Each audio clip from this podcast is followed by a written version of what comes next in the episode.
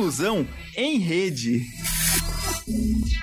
Olá a todos e a todas, sejam muito bem-vindos a este programa Inclusão em Rede, um programa que é realizado pelo CIANE, Serviço de Inclusão e Atendimento aos Alunos com Necessidades Educacionais Especiais da Uninter.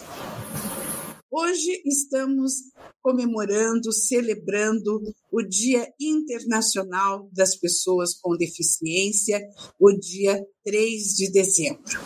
Este dia foi lançado, digamos assim, pela ONU desde 1992. E percebemos que a cada ano a celebração aumenta, mais instituições fazem eventos, comemoram, mais cidades, mais países estão engajados nesta celebração que tem como objetivo levantar apresentar à sociedade as condições, muitas vezes, de problemas das pessoas com deficiência e levantar também a bandeira da obediência, do respeito às leis que são voltadas às pessoas com deficiência, aos seus direitos. E nesta data, o meu convidado é de uma importância imensurável, realmente imensurável, não estou exagerando, porque é uma pessoa, um profissional, um exemplo, é, que é o doutor Ricardo Tadeu Marques da Fonseca. Eu vou fazer a minha autodescrição e em seguida eu passarei para o, o Dr. Ricardo Tadeu. Eu sou branca, tenho cabelos castanhos com alguns fios grisalhos, estou usando maquiagem, uso batom rosa forte, uso os cabelos soltos com uma tiara, uso brincos dourados pendurados e estou com um vestido com uma estampa verde e rosa e azul marinho. Estou na frente de uma parede branca, na qual se vê a moldura dourada de um quadro na parede. Então, feita aqui a minha autodescrição, eu vou falar alguma coisa antes do doutor Ricardo conversar com a gente a respeito dele. É, o, conhecer o doutor Ricardo Tadeu já é uma honra. Imagine tê-lo aqui conosco, porque realmente ele é um expoente, ele é um ícone, ele é o nosso guru. É uma pessoa que representa o Brasil em grandes eventos internacionais, como a Convenção da ONU de 2006, né, que é um divisor de águas nos conceitos da questão das deficiências, sobre o que o Dr. Ricardo nos falará posteriormente. Doutor Ricardo é o primeiro juiz cego do Brasil todos sabem isso no Brasil inteiro e ele é muito citado por esse fato, né? Ele tem um cargo no Tribunal Regional do Trabalho que é desembargador. Ele é desembargador do trabalho no Tribunal Regional do Trabalho da nona região. Doutor Ricardo é professor de pós-graduação, ele é paulista, é formado em Direito pela Faculdade de São Francisco. É, em 1985 fez mestrado, doutor em Direito do Trabalho, doutor em Direito pela Universidade Federal do Paraná, autor do livro O Trabalho da Pessoa com Deficiência e a Lapidação dos Direitos Humanos e também autor de muitos artigos que são publicados em revistas científicas, em revistas especiais e em livros também. Então, doutor Ricardo, eh, não se resume a isso que nós falamos aqui, porque ele é nosso representante e ocupa o mais alto cargo da magistratura nacional. E é também um dos atributos do doutor Ricardo, uma pessoa com deficiência visual. Doutor Ricardo, olá, tudo bem? Como é que está? Minha cara amiga e mestra, professora Leomar, eu estou muito feliz de estar aqui com a senhora e mais uma vez interagindo com a nossa parceira institucional, que é a Uninter, né?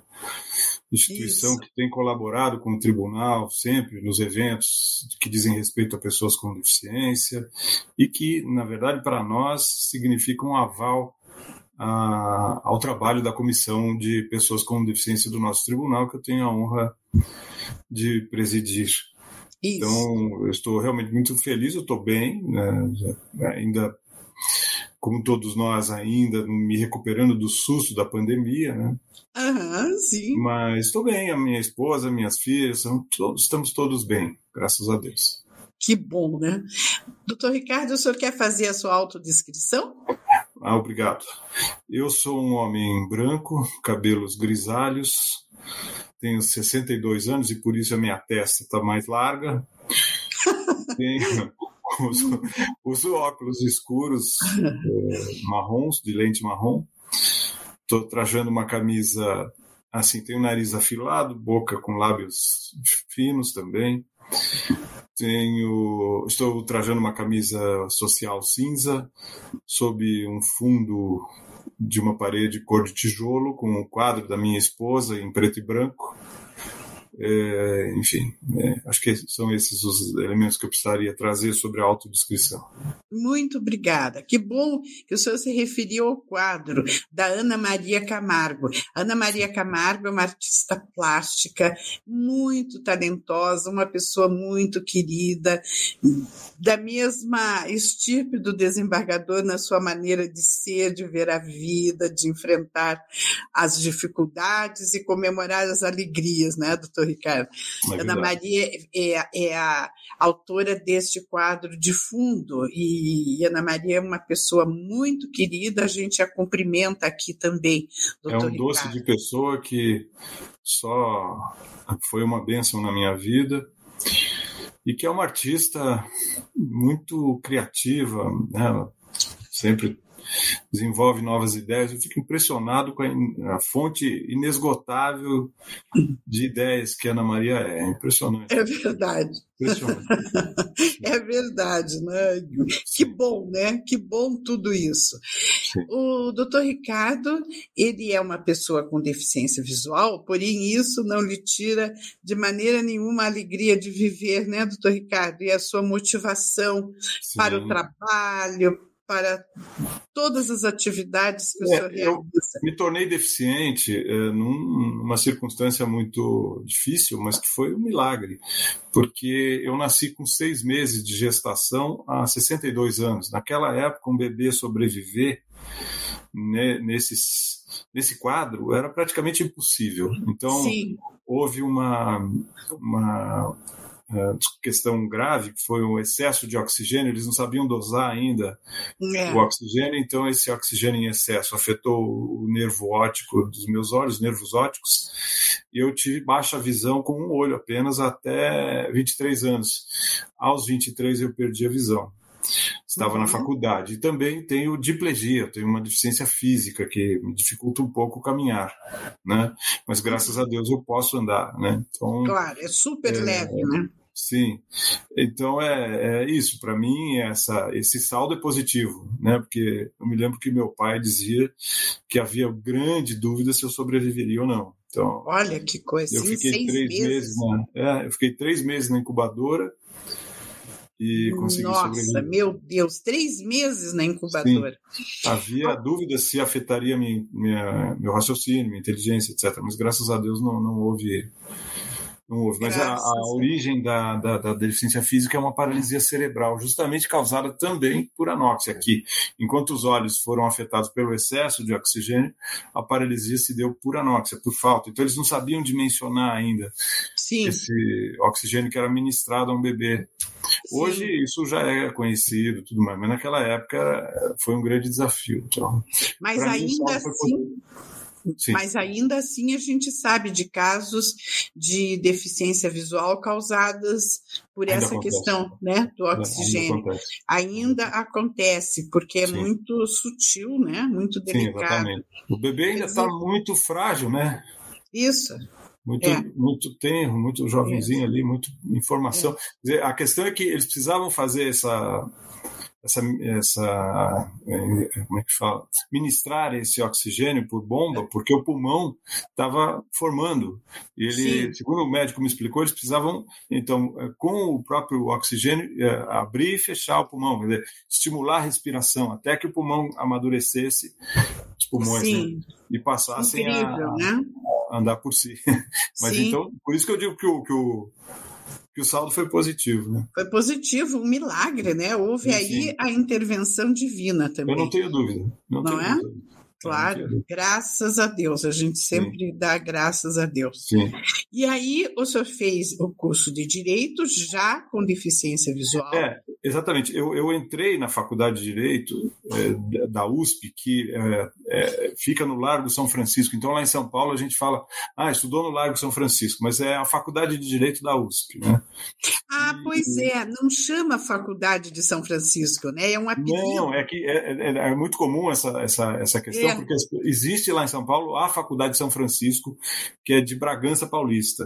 Sim. Mas a minha é a Faculdade de Direito do Largo São Francisco, Sim, que é assim que os paulistanos se, se, referem. E é a Faculdade de Direito da USP, porque a Largo São Francisco é ainda mencionado pela tradição, porque essa faculdade foi a primeira faculdade de Direito do Brasil.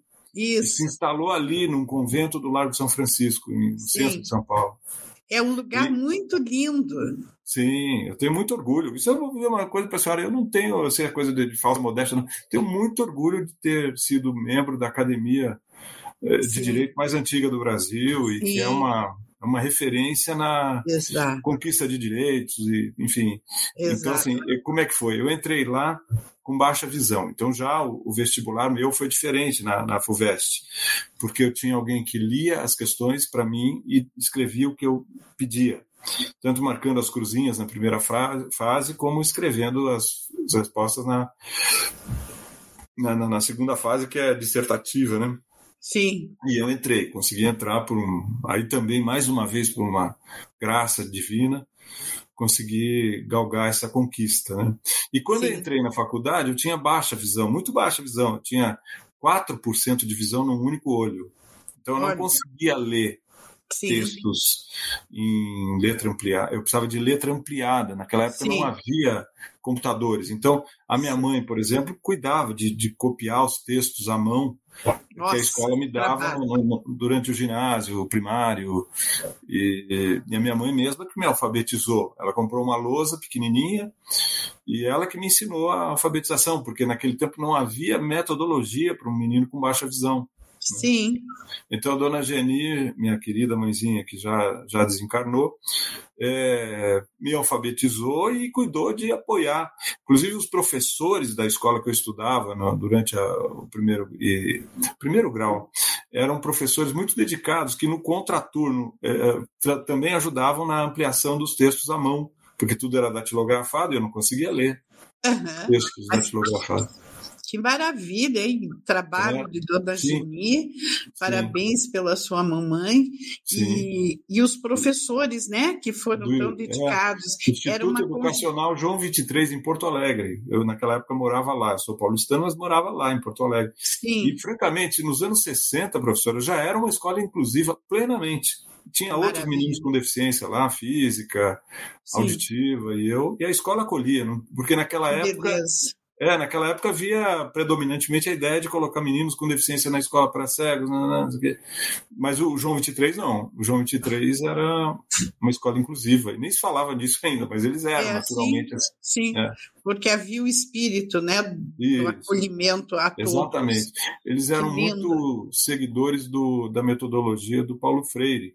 Sim. Aquela questão de, de, estimular a criança a partir da realidade dela.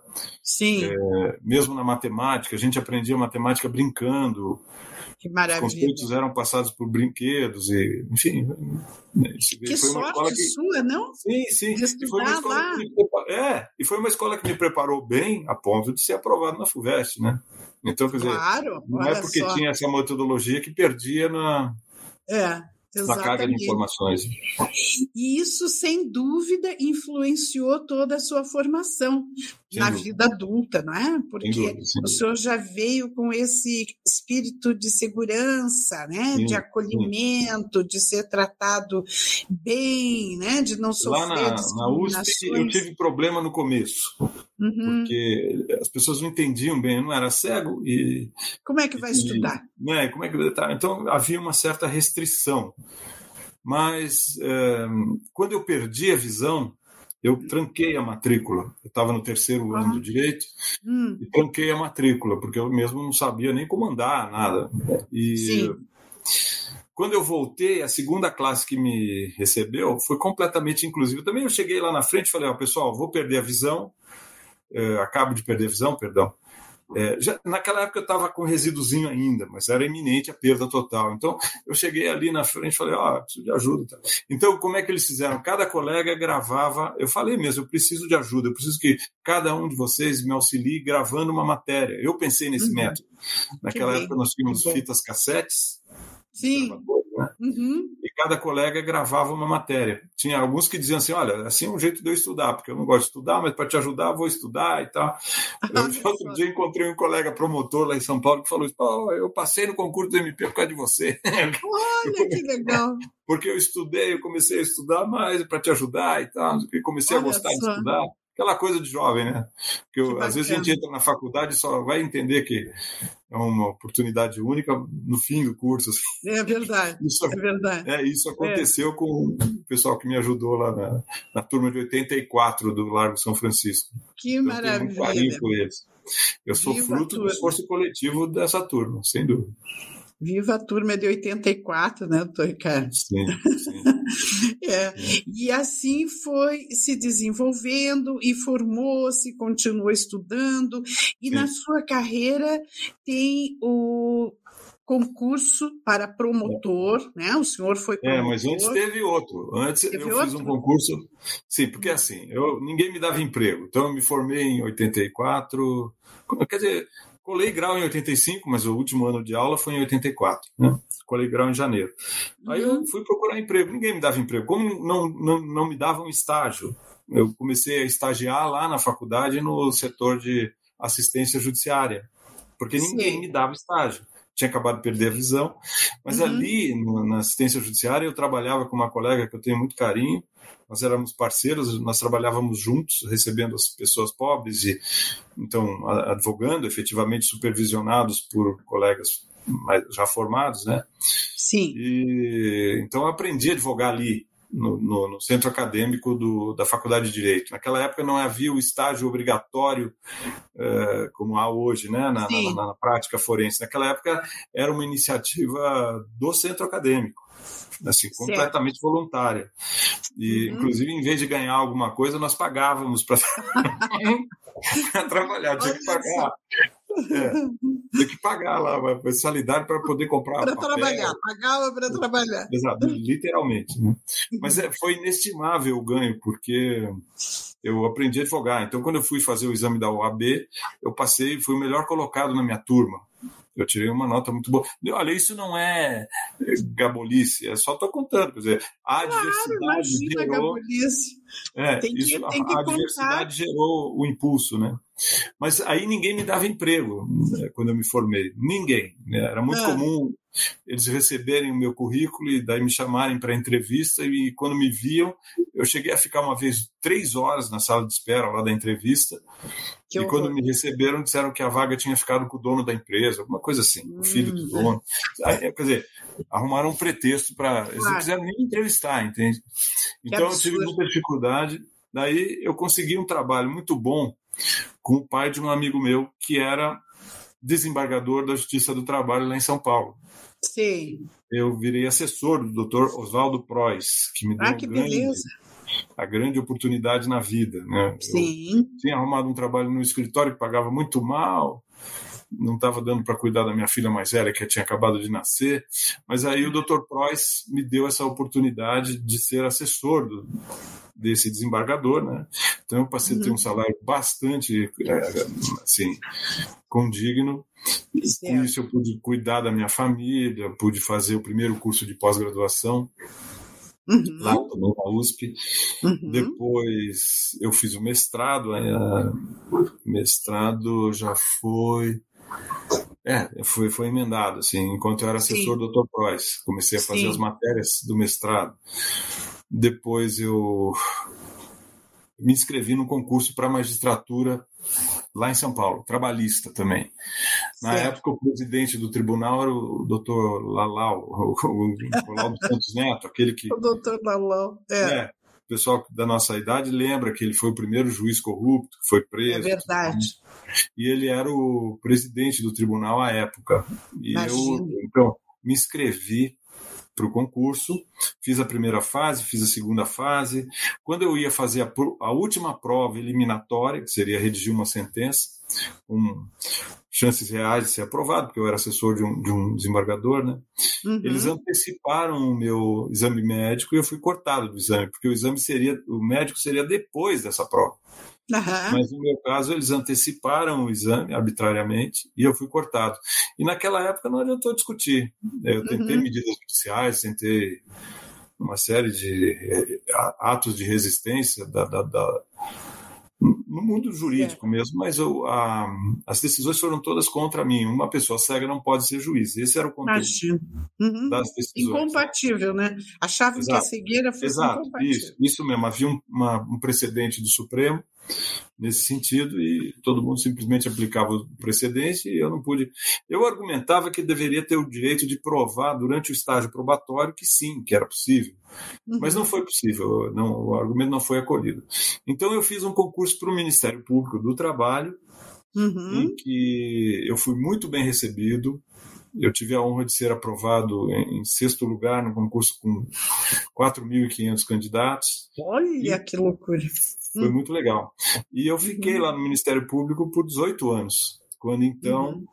Eh, surgiu a oportunidade, eu tinha mudado aqui para o Paraná para fazer o doutorado na Federal uhum. em 2002. Eu já estou quase 20 anos aqui.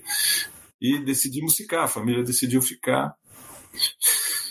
E, bom, aí eh, eu, eu, eu é, estava trabalhando lá no Ministério Público, fiquei lá 18 anos e uhum. ingressei na magistratura pelo quinto constitucional. Significa que um quinto dos juízes dos tribunais do Brasil uhum. advém da magistratura e da OAB. Da magistratura, certo. não, perdão, do Ministério Público e da OAB. Eu fui eleito pelos meus pares no Ministério Público, havia, um, havia seis candidatos, eu fui eleito com 160 votos num colégio de 400 e poucos, então Maravilha. eu fui muito referendado pelos meus colegas Sim. do Ministério Público. Aí o tribunal é, mandou para o presidente da República uma lista tríplice, uhum. eu estava em primeiro, mas o tribunal ainda tinha alguma dúvida, então Sim. me tirou do primeiro lugar e me colocou em segundo lugar. que horror! Mais uma vez, quer dizer, ainda ali, né? Quer dizer, já ainda ali, já. É, já era um, um doutor já em direito. Entrando. Uhum. Mas enfim. É, Entrou, né?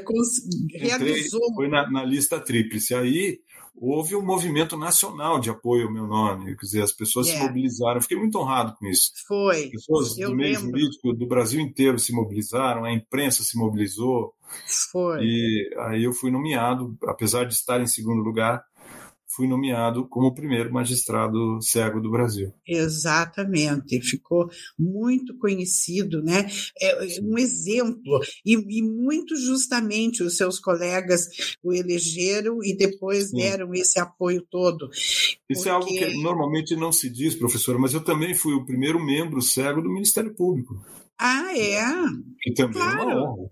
Né? Lógico, uhum. então, assim, foi o primeiro. Hoje já não sou mais o único, sabe? Nem lá, nem aqui na magistratura. Que é melhor ainda, né? Tem mais? É melhor já, ainda. Já foi mais, o primeiro, né?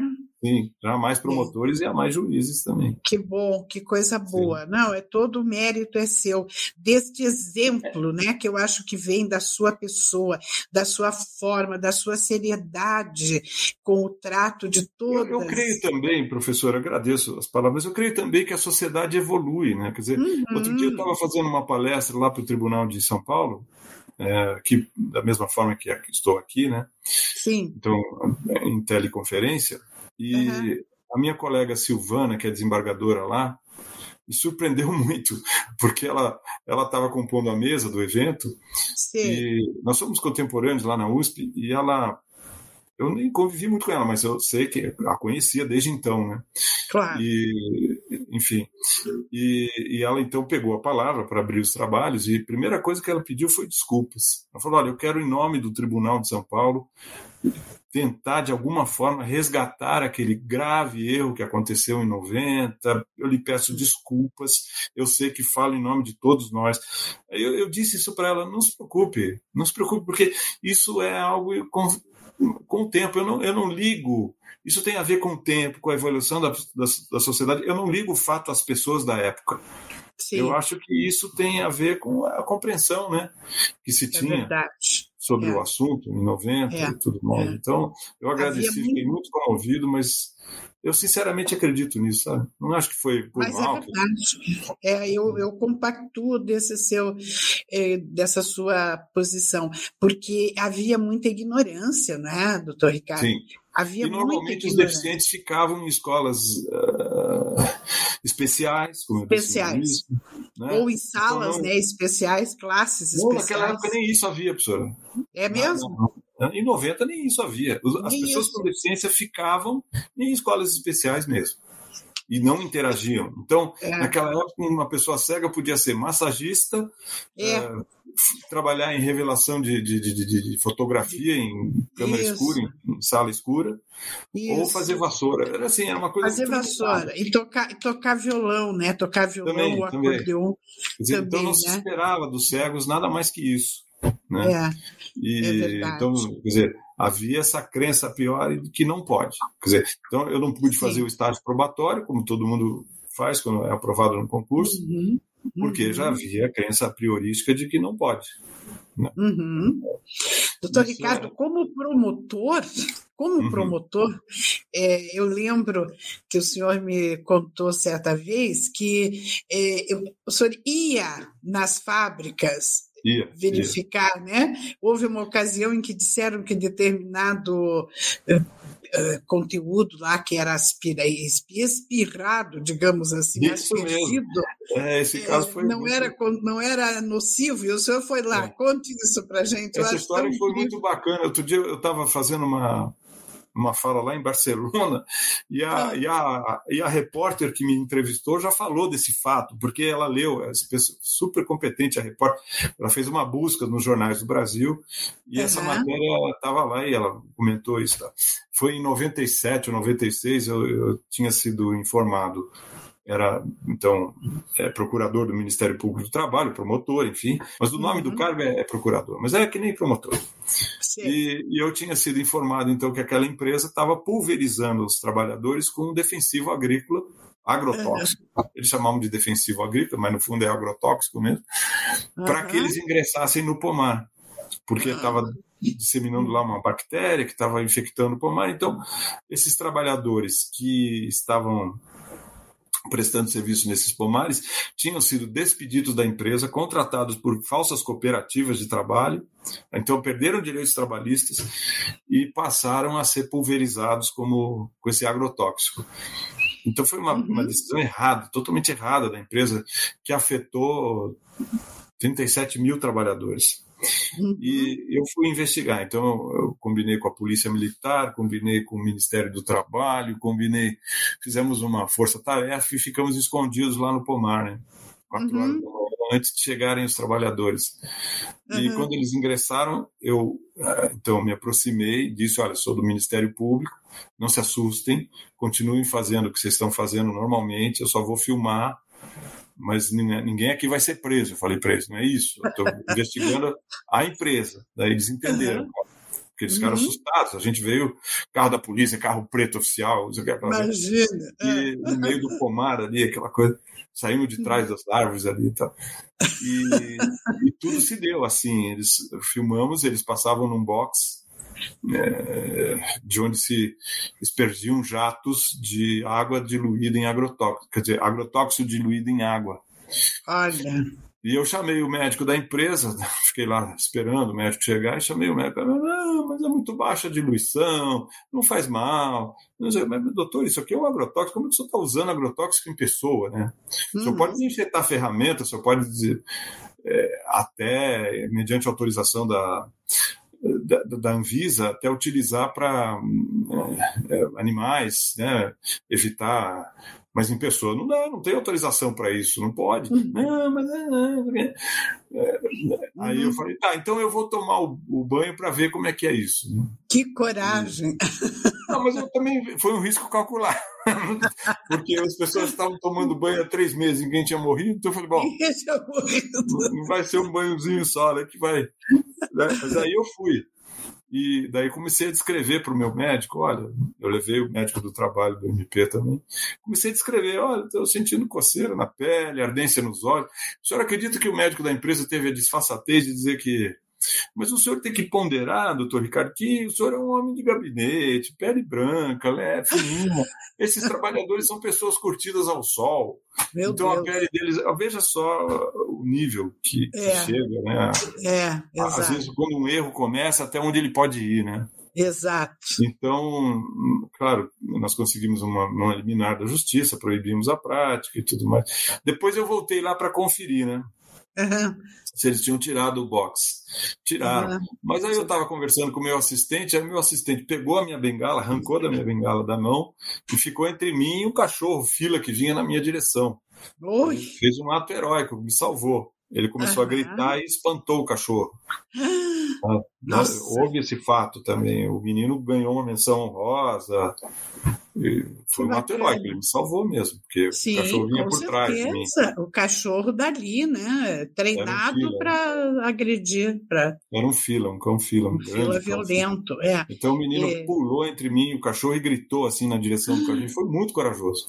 Que incrível. Assim, sacudiu a bengala assim, e o cachorro então se desviou e foi embora. Mas... Que passagem Foi um risco real de vida. Um claro, cenas de filme, hein? Sim, foi. foi James um Bond. Sem falar nisso, que como pode, né? Pulverizar pessoas, 37 mil pessoas pulverizadas Não, com a é... Isso, se não fosse contado pelo senhor, seria inacreditável né, Mas fazer houve, isso. Houve coisas bonitas lá também. Eu, por, por, por, trabalhar lá, que eu fui terminar o doutorado aqui, e por isso fui convidado para ajudar a delegação brasileira na elaboração da Convenção de Pessoas com Deficiência. Eu também isso. ajudei a escrever a lei da aprendizagem, da qual eu mergulho muito que tem ajudado muitas crianças carentes a se manter na escola e, e ganhar um dinheiro e aprender trabalhando, né? Uhum. Então, o MP, eu tenho gratas lembranças. Você vê, é aquela coisa de Deus escrever certo por linhas tortas. Eu fiz muito é mais estando no MP do que teria feito se tivesse é, ido à magistratura naquele momento. Né? Uhum, né? Porque as medidas que a gente faz, a senhora vê, 37 mil pessoas passaram a ter direitos trabalhistas que haviam perdido e também deixaram de se submeter a essa condição aviltante. Uhum, uhum. Um juiz atende duas mil pessoas por ano. Então, só nesse caso, eu atendi o que um juiz atende em 15 anos, digamos. Que loucura! Né? Que então, beleza! É, o MP foi muito bonito para mim. Foi muito bonito.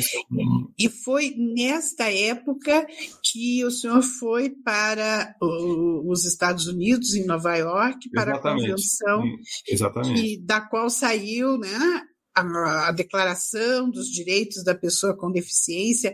Como que foi lá? Como que foi essa experiência? Essa foi outra experiência. Hã? Exatamente, foi outra experiência inesquecível que o MP me proporcionou. Aliás, hoje, se um menino me pergunta o que, que eu faço com direito, eu falo, seja advogado ou promotor. eu nem falo para é, iniciar é. na magistratura, porque, enfim, é embora seja muito bonito. Mas se eles me perguntarem o que, que você. Eu falo, seja do MP. Primeira coisa que eu falo. Uhum, Bom, uhum. se não der MP, seja advogado. Né? É Porque a magistratura é muito bonita. Daí eu falo, lógico, nem se quiser ser magistrado, mas a questão é que no Ministério Público a atuação em prol da sociedade é retumbante. Sim, Então, veja, esse, esse caso da convenção. Eu tinha vindo para cá, defendi o doutorado em 2005 e estava trabalhando lá com a questão de pessoa de defici com deficiência e tudo mais e tal. E aí fui convidado por uma ONG que apoiou a minha ida para lá. Quero me lembrar que ONG que é, não lembro o nome. É uma entidade do terceiro setor. Me convidou, porque eh, quando se discutiu a convenção da ONU, havia representantes do Estado, dos Estados membros da ONU e do terceiro setor. uhum, Então, essa ONG que me convidou me colocou para dar apoio, deu recursos e, e- recursos de viajar, não ganhei nada pessoalmente, mas pude Uhum. viajar, anunciado por eles e tal. sim, E eu apoiei a delegação brasileira, né, dando apoio Uhum. técnico para a delegação brasileira. Então, lá nós discutimos ah, esse tratado, que foi a Convenção de Direitos da Pessoa com Deficiência, que revolucionou o viés jurídico em termos de tratamento das pessoas com deficiência. Porque essa convenção nasceu do terceiro setor, ela não foi escrita pelos Estados-membros da ONU, ela foi escrita por organizações não governamentais, apoiadas, é claro, pelos diplomatas, uhum, mas é, quem foi protagonista na- na- no trabalho foi o terceiro setor mesmo. Então, pessoas com deficiência do mundo inteiro eh, se agruparam, construíram consensualmente um tratado internacional que foi efetivamente revolucionário. Então, havia lá, então, nesse evento, 800 pessoas representando essas organizações do mundo inteiro. E, e, na verdade, foi um trabalho que começou em 2002 com a provocação do México e que findou, então, rapidamente em 2006 é, foi muito rápido isso para os trâmites normais da ONU. Né? Por quê? Porque foi um ato, um tratado internacional, cuja redação foi exclusivamente comandada e elaborada por pessoas com deficiência. Os diplomatas só referendaram o texto. E qual foi a grande revolução? A, a, grande revolução foi que nós evoluímos de um tratamento medicalista ou clínico de, das pessoas com deficiência, que eram vistas pelas legislações dos vários países do mundo inteiro, todos, a partir das suas limitações. E, e a elas era destinada uma política de tratamento médico, mas elas eram consideradas incapazes para realizar os atos normais da vida todas as legislações definiam assim as pessoas com deficiência. Pessoas com deficiência são aquelas incapazes de realizar os atos normais da vida, porque são inseridas no Código Internacional de Doenças para falta de visão, falta de audição, deficiência física, etc. Então, utilizava-se o CID, uhum. Nacional de Doenças, e a ideia do, da incapacidade. É o que a certo. gente chama de políticas capacitistas. Isso. Que consideravam as pessoas a priori incapazes. Certo. Então é por isso que ninguém quis discutir em 90 se um cego podia ser não, podia ou não ser juiz. Né? É, porque é. havia essa, essa, essa visão a priorística de que era incapaz. Então, era muito difícil você emergir do subsolo da incapacidade uhum. para o nível comum dos cidadãos né, na sociedade.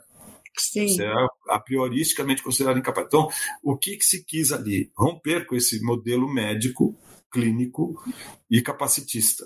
O que se quis ali foi conscientemente estabelecer um modelo biopsicossocial da deficiência, que parte do conceito que está no artigo 1 da Convenção de que a, a, pessoa com deficiência é aquela que tem impedimentos físicos, é, sensoriais ou é, mentais e intelectuais, e aqui você vai tratar de deficiência intelectual e deficiência mental, porque a Sim. deficiência mental antes era só considerada doença, mas os deficientes mentais também foram incluídos. Então, certo. esquizofrênicos, as pessoas que têm doença mental, também foram consideradas pessoas com deficiência.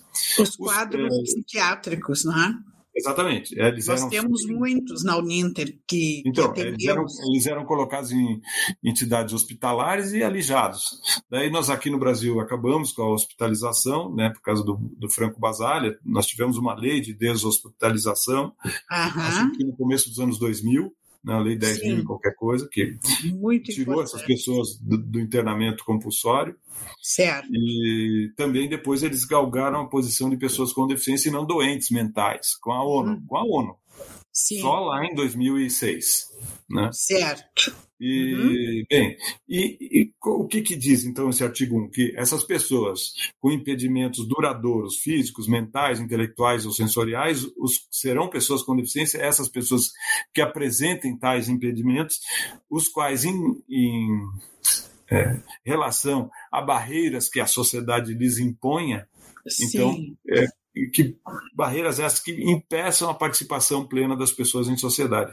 Esse artigo, então, revoluciona porque ele define a deficiência como algo político e não médico. Exato. Onde houver barreira, a deficiência estará instalada. E o artigo 2 determina que ah, as barreiras devem ser eliminadas, inclusive que a recusa de eliminação das barreiras é discriminação. Isso, Isso foi também revolucionário, porque Sim é, o conceito tradicional de discriminação é assim, todo ato que tenha por resultado ou intenção restringir direitos. Isso é o conceito internacional de discriminação.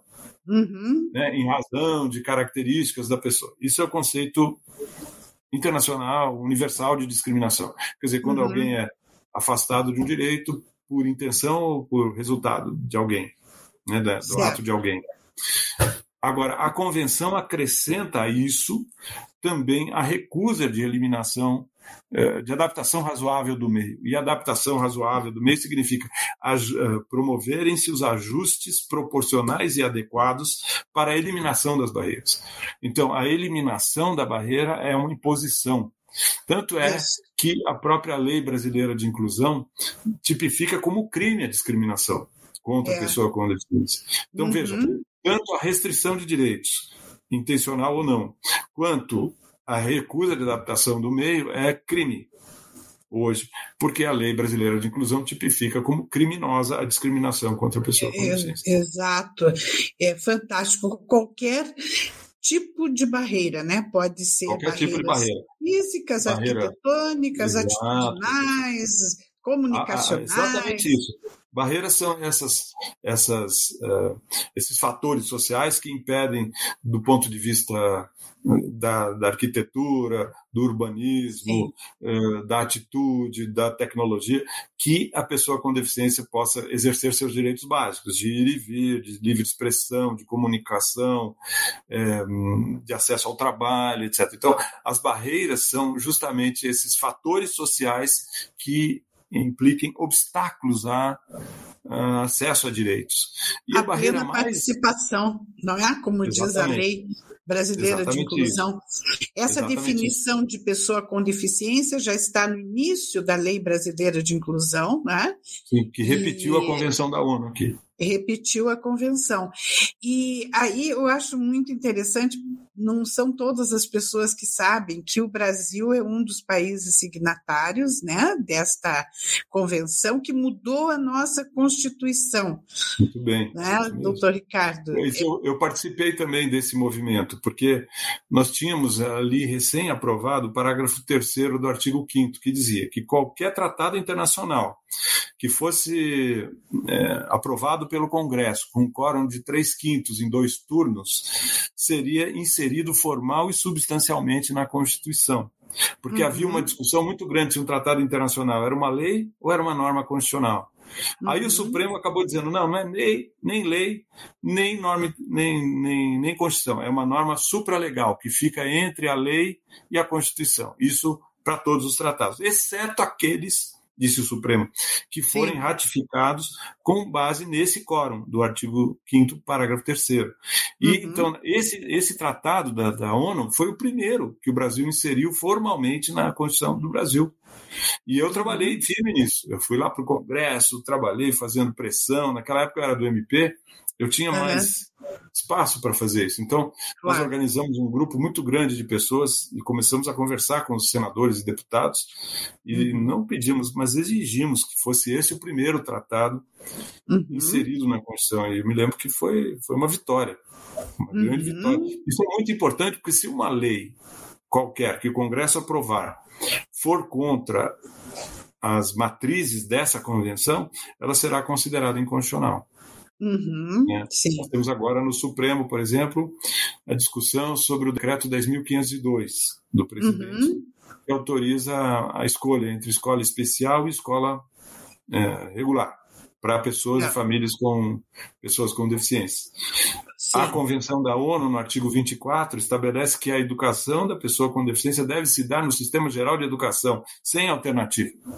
Então, qual foi a consequência jurídica? Foi isso que eu disse para o Supremo. Não sei se eles vão acatar esse argumento.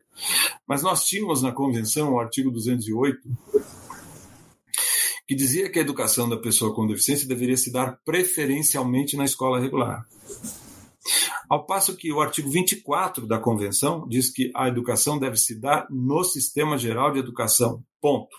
Uhum. O artigo 4 da Convenção diz que todas as normas contrárias à Convenção devem ser revogadas quando o Brasil ratifica, quando o país ratifica a Convenção. Uhum. Então eu estou dizendo, olha, pelo artigo 4, que impede normas contrárias à Convenção e continuar existindo, e pelo artigo 24, o decreto é inconstitucional. Mesmo o artigo 208, que dava a escolha, passou a não existir mais. Uhum. Esse foi o meu argumento. Uhum. Não sei o que o Supremo vai dizer sobre isso. Certo, ainda está em discussão. Eu, eu entendo que não há mais opção. A educação especial tem que se dar no Sistema Geral de Educação. Uhum. Mesmo com relação aos surdos, que eu compreendo a necessidade da escola bilíngue, né? eu penso que ela deve ocorrer em salas especiais na escola comum. Eu penso uhum. isso. Mas eu respeito, Sim. porque eu sei que a comunidade surda está reivindicando a, a escola especial. Inclusive, o, governo, o Congresso aprovou agora uma lei, que eu não vou lembrar o número, recentemente foi aprovada uma lei, Sim. embora o decreto esteja suspenso, o decreto que eu falei que autorizava a escolha, o, o Congresso 10, aprovou. Exatamente, esse está suspenso, por enquanto, uhum. até que o Supremo julgue. Uhum. Mas o Congresso aprovou recentemente uma lei que dá aos surdos a possibilidade de escolher a escola bilíngue, a sala especial ou a escola comum. Então, uhum. essa lei que o Congresso acaba de aprovar foi na linha do decreto. Essa é uma questão interessante, porque essa ação que está no Supremo não vai discutir essa lei recente agora, vai discutir uhum. só o decreto. Aí, conforme o que o Supremo decidir, alguém vai ter que promover uma ação de novo para discutir a constitucionalidade dessa lei. Só que a diferença dessa lei é que eu soube que essa lei, desculpe, eu não lembro o número, mas era bem recente. É, essa eu também não lembro dessa, para lhe ajudar. É, mas é bem recente mesmo. Sim, uhum. é, é, da escola bilíngue, lei... ela é conhecida como a lei da escola bilíngue. Exatamente. É. Essa lei nasceu por iniciativa do é, Paulo Paim, do Romário uhum. e do nosso querido Flávio Arnes, que são uhum. a frente parlamentar no Senado da pessoa com deficiência. Eu não sei se a, se a querida Mara Gabrilli participou, eu não sei. Eu sei que os três sim. sim. E eles responderam a provocação, a pedido da comunidade surda. É verdade. A questão dos surdos é tão específica, não é? é tão cheia de peculiaridades. É, e o senhor sabe. Hã? Eu, francamente, tenho dificuldade. Eu já aprendi muito com a senhora sobre isso e respeito realmente a, a demanda que eles têm sobre uma escola bilíngue. Uhum. Eu, só, eu só questiono se isso não seria melhor que se desse, aí que está a minha opinião, e mais compatível com o artigo 24 da Convenção, que isso se desse em salas dentro de escolas comuns. Uhum. Não sei. Não sei. Isso é o que eu colocaria como o que eu entendo juridicamente viável. Mas pode ser que o Supremo diga: não, aqui é uma exceção, porque o é. artigo 4 diz que a política pública deve decorrer da, da iniciativa das pessoas com deficiência. Isso. Então pode ser que o Supremo diga isso. E vai ser é, possível, Pode ser. É o sobre nós, nada sem nós, né? Que eu comentei Exatamente. com o senhor numa ocasião. Exatamente. Mas... Era o lema lá na ONU: Nothing about us without us. Isso, é uma frase de um inglês, né? Não lembro o nome Isso. dele, mas. Que, que, surgiu ali, professora, naquele grupo. Surgiu ali? Ah, é? surgiu é? Ali. Isso eu não sabia. É, surgiu ali. Que bacana. Uhum. Então, e, e aí o, senhor sabe que nós temos na Uninter muitos alunos surdos que nos consideram uma referência no entendimento das questões que são específicas das pessoas surdas, da comunidade surda. Não tem dúvida, eu também considero assim. Ah, muito obrigada. E realmente a gente tem conseguido satisfazer os, os, sonhos, né? ajudar a satisfazer, a realizar sonhos, melhor dizendo. Mas interessante que quando nós nos conhecemos, né, doutor Ricardo, foi justamente num evento para surdos, em que nos conhecemos mais pessoalmente. Nós fazíamos foi. um evento em parceria, já nos conhecíamos, tanto que fizemos o um evento em parceria lá no Tribunal do Trabalho, foi? Sim. Que era é, falar com as, as mãos falam nome do uhum. evento, era As Mãos Falam. Isso mesmo, isso mesmo. Né? E lá naquele evento, o doutor Ricardo viu que nós tínhamos um aluno surdo em direito. É. Aí o doutor Ricardo ficou muito interessado, ficou entusiasmado, mas vocês têm um surdo em direito e tal. E aí começamos a nossa parceria, de onde Foi. surgiu aquele termo de cooperação técnica Isso. entre o Tribunal do Trabalho e o Ciânio Ninter, né, que somos nós, justamente para favorecer a inclusão das pessoas surdas. Então, Mas vamos lembrar aqui aquele episódio, veja uma dificuldade que nós temos com eles também.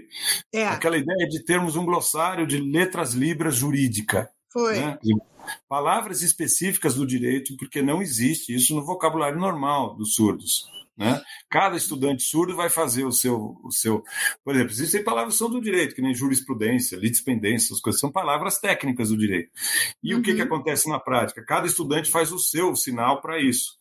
Então, se você quiser ter um dia uma sentença proferida em Libras, qual sinal você vai usar para falar termos jurídicos? Olha, aqui houve uma legítima defesa do réu.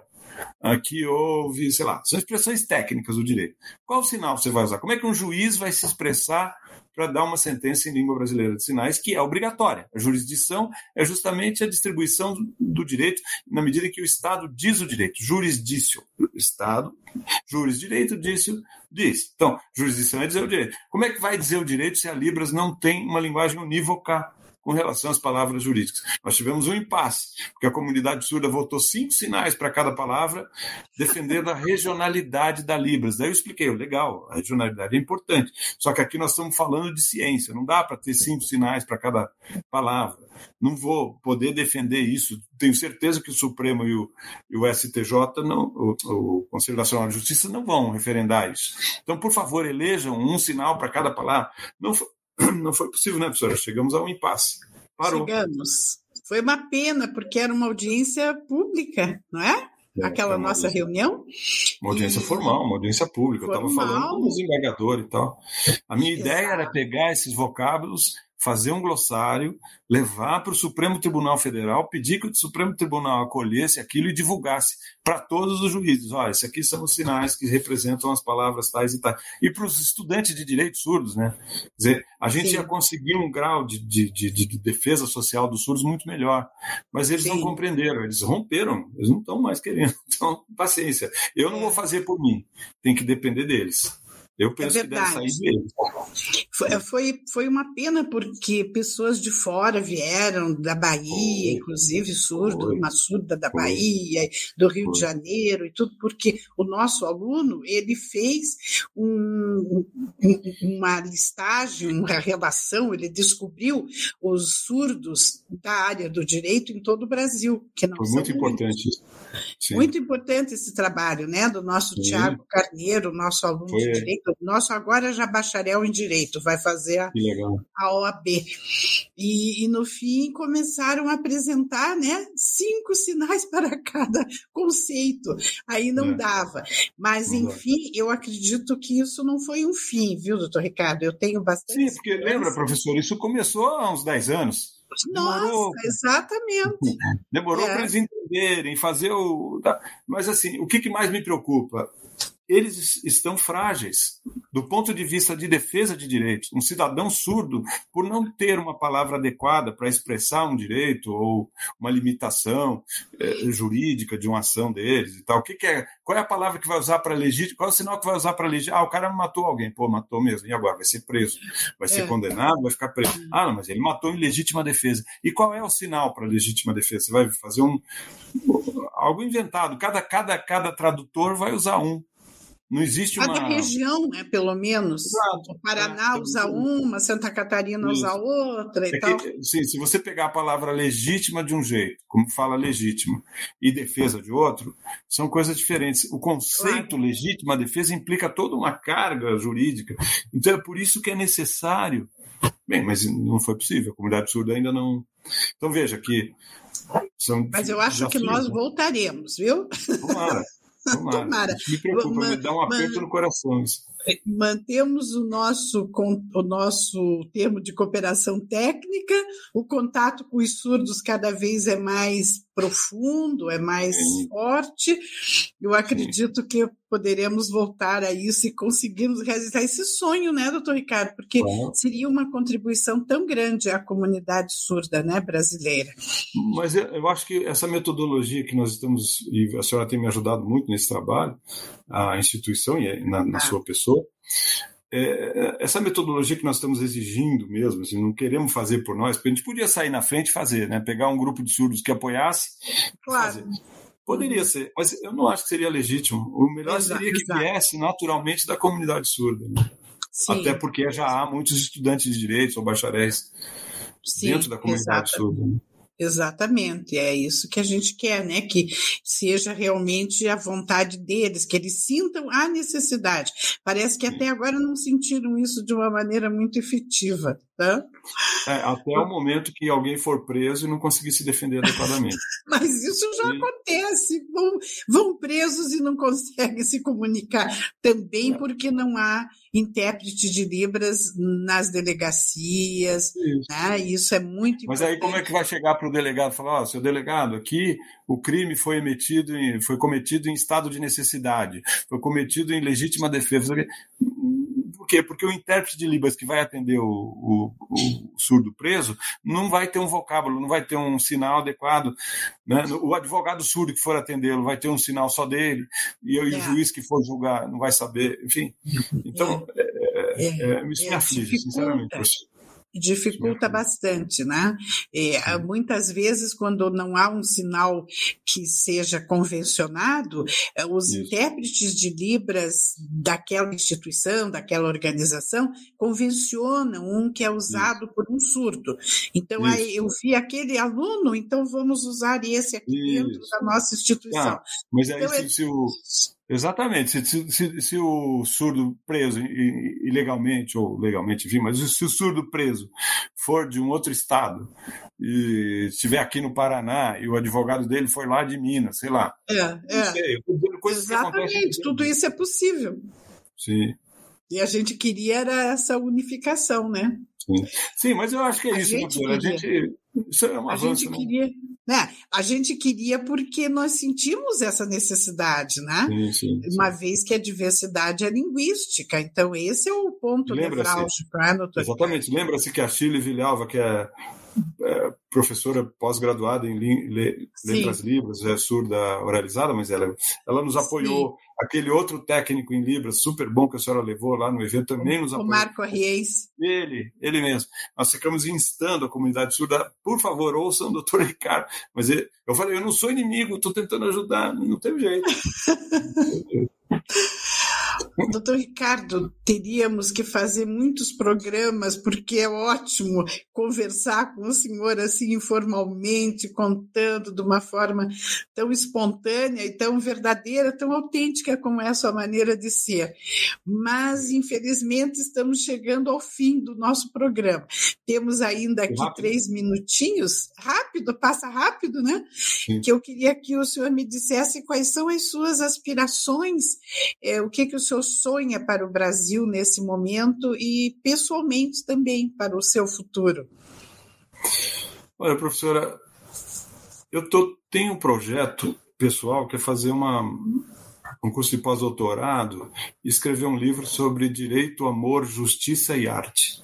Que lindo! é um- uma espécie de ruptura com uma visão excessivamente positivista que cientificista que existe no direito. E muitas vezes a gente tem uma dificuldade de dizer que direito e justiça são coisas que andam lado a lado. Muitos dizem mesmo que não. Direito não tem nada a ver com justiça. Né?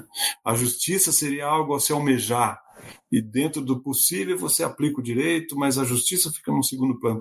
E eu estou tentando, isso é porque existe uma visão excessivamente cientificista, que é importante, mas eu acho que há excessos. Então eu estou tentando eh, construir uma ideia que flexibilize um pouco isso. Mas isso é um projeto que eu ainda preciso amadurecer, está tá na idade de fazer. Né? Muito lindo esse projeto. É, do ponto de vista de cidadão brasileiro, eu só quero que o Brasil seja um país mais justo socialmente, né? Que nós superemos a crise que foi causada antes da pandemia e também por ela, é, tantas pessoas desempregadas, tanta gente é, sem chance de inserção social. Enfim, espero que a gente consiga ser um dia um país mais justo. Né? Exatamente. Nós somos a 12 economia do mundo. Uhum. Isso oscila, já fomos a sétima, enfim, mas ok, somos uma das primeiras economias do mundo. E somos um dos países mais injustos, então isso é algo que me aflige um pouco também. Claro. Espero sinceramente que o Brasil consiga ser uma sociedade inclusiva não só para pessoas com deficiência, que isso é importante, que se continue, né? Mas também para todos os cidadãos, né? Para todos, e, né? e uma mensagem que eu gostaria de deixar para as pessoas com deficiência. Deixe, assim, deixe, que bom. Jamais desista do seu caminho. Não acredite naqueles que dizem não por você. Isso. Então, ouça o seu coração e lute, porque uh, o que parece impossível hoje não é mais amanhã, não será mais amanhã. Né? Muito então, obrigada. É isso. É isso aí, né? É, é, é, a sua entrevista é uma aula, é um seminário de um doutorado, de tantos conteúdos que o senhor nos passa de uma forma tão sábia, né, doutor Ricardo? Eu não tenho palavras para agradecer a sua disponibilidade, a sua boa vontade em estar aqui conversando conosco. Eu sei de tantos compromissos que o senhor tem, principalmente no dia 3 de dezembro, né? Nossa, então foi muito mais que uma honra tê-lo aqui, uma alegria muito grande, um prazer de coração. Né? Eu gosto muito de conversar com o senhor e fiquei muito feliz com esse seu aceite aqui do nosso convite. Então, Professora, eu. A alegria é toda minha, eu fico muito honrado sempre. Trabalhar em parceria com a Uninter é um, um aval né, ao meu trabalho aqui no tribunal uh, acerca das pessoas com deficiência. Então, para mim também é uma honra, uma alegria estar muito é, obrigada. Lado a lado com a instituição. Muito obrigado. Muito obrigada, muito obrigada, doutor Ricardo. Então, nós temos que encerrar por aqui, ficamos até o próximo. O senhor quer dar um tchauzinho aí para o pessoal que nos assiste? Tchau para todo mundo, meu nome é esse aqui, ó. Esse ah, é o sinal, o sinal. Né? Repete, por favor, doutor Ricardo. Assim, ó, o R no queixo, porque parece que eu tenho um queixo grande. Então, a comunidade surda diz que meu, meu sinal é esse. É esse. Que bacana, é. muito bacana.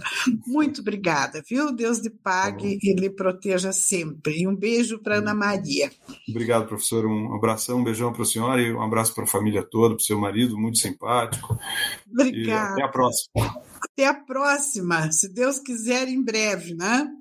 Sim. Então, aqueles que nos assistiram até agora, eu agradeço a presença, agradeço a companhia e aproveito para desconvidar para o próximo programa Inclusão em Rede, sempre às sextas-feiras, às 16 horas e 30 minutos. Muito obrigada, muita saúde, se cuidem, ânimo elevado, um beijo no coração de cada um. Tchau! Inclusão em rede.